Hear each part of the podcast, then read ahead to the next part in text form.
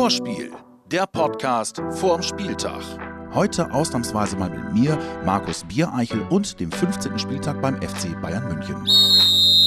Da sind wir wieder beim Vorspiel mit allen Infos, ein Preis für euch von unserem Partner Umbro und wie immer unserem Ailton.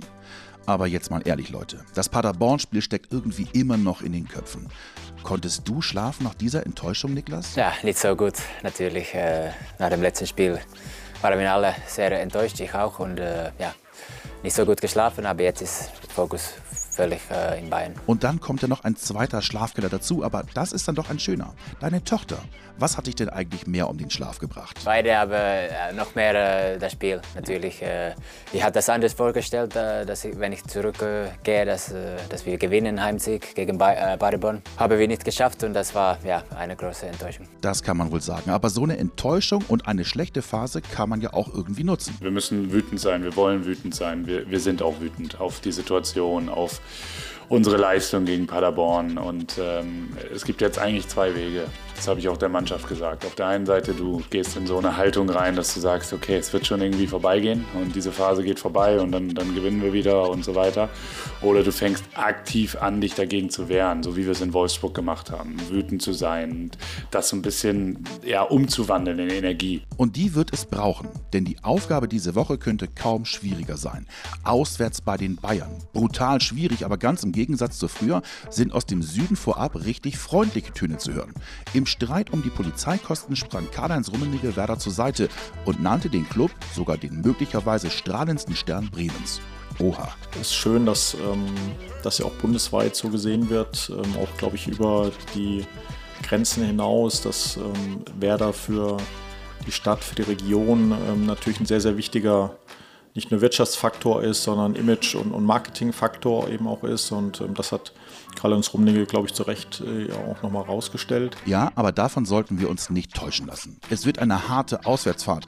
Apropos, Milot, wie gerne gehst du zum Zahnarzt? Yeah, normally I don't I don't like even because my father is a dentist, so I also to him I, I didn't like it to go before. Only when he forced me to go, but uh, yeah, now we must we must do some uh, checks sometimes. Tja, sogar der Zahnarztsohn selbst steht nicht unbedingt auf den Zahnarztbesuch.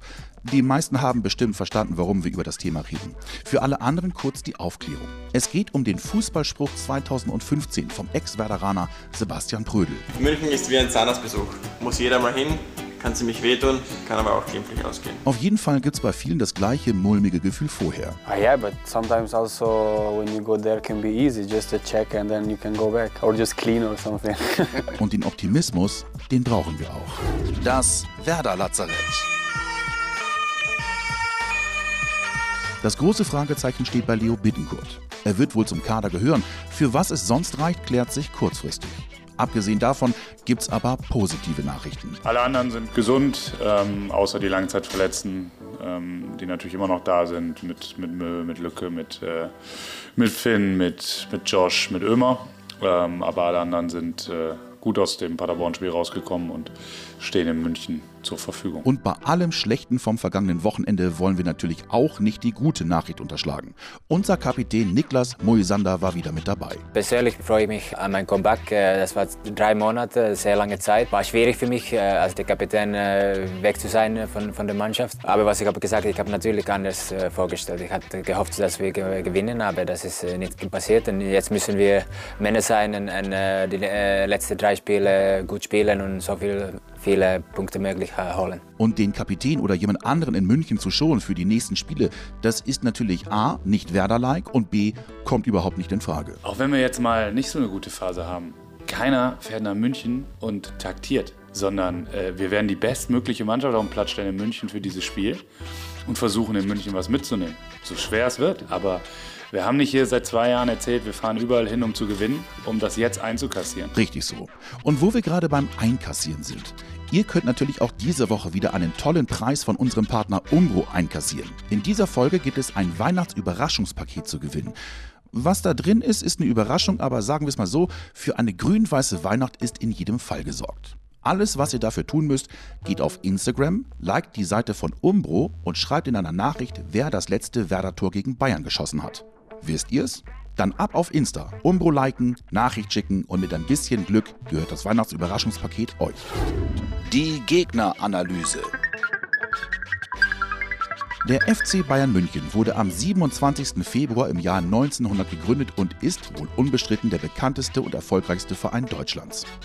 Leute, ich muss das doch nicht wirklich erzählen. Die Bayern, mir san mir, Rekordmeister mit 29 Titeln, dazu 19 Pokalsiege, zweimal die Champions League, Landesmeister und, und, und, kennt man doch.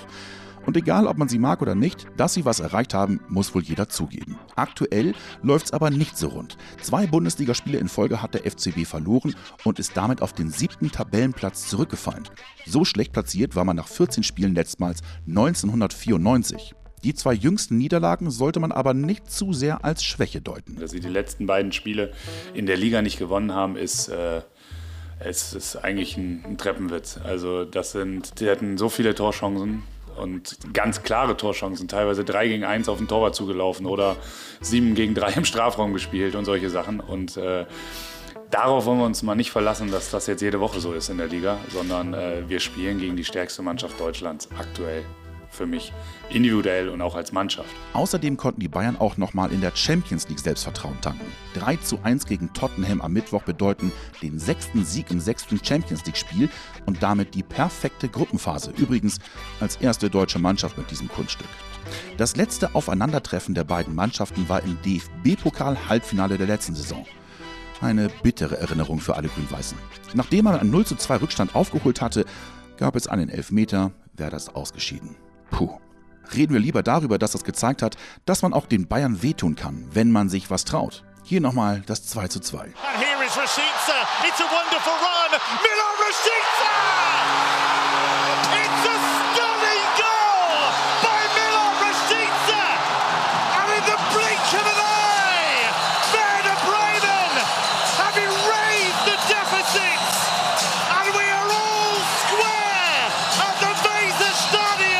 Auch wenn das Ende nicht gepasst hat, ein geiler Moment. Yeah, I remember very well. I think it was one of my my best moments also and for everyone because before five minutes we were 2 2 0 down and then we make it 2 1 and then 2 2 in one minute. So it was something amazing for me also that I score, but also for the team, for the fans, and for everything.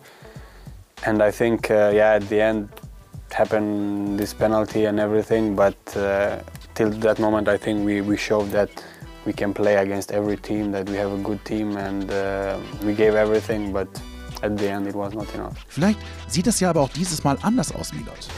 Spaß mit Fakten. Die Statistik. Es ist die längste Siegesserie eines Bundesligisten gegen einen anderen. 20 Pflichtspiele in Folge verließen die Bayern als Sieger den Platz. Das Torverhältnis in dieser Zeit 13 zu 69 aus Werder Sicht keine schöne Statistik. Klar, wir wissen das, aber ähm, das ist, äh, spielt für das Spiel einzeln keine Rolle. Also ich glaube, dass wir letztes Jahr natürlich aus einer völlig anderen Situation heraus, das muss man auch sagen, ähm, dreimal eigentlich, also zumindest mal zweimal ziemlich nah dran waren, was mitzunehmen. Ähm, Pokal und auch das Rückspiel war schon knapp, da haben wir sehr lange mit zehn Mann gespielt in München. Ähm, aber ähm, das spielt für das Spiel, weder das spielt eine Rolle für das Spiel, noch dass wir jetzt 20, sagst du? Jupp, 20 sind's. Ah, okay. Ja, okay. das ähm, spielt für das Spiel keine Rolle. Also ähm, wir wollen was mitnehmen und was letztes Jahr war oder die letzten zehn Jahre, ist dann eigentlich egal. Zwei Heimniederlagen in Folge kassierten die Münchner übrigens zuletzt vor über 18,5 Jahren. Immerhin hieß einer der beiden Gegner Werder Bremen. Es klingt komisch, aber aktuell scheint es eher eine gute Nachricht zu sein, dass nicht im Wohn-in-West-Weser-Stadion gespielt wird. Werder hat nur eines der letzten sechs Bundesliga-Gastspiele verloren und vor allem die Offensive macht in der Fremde Laune.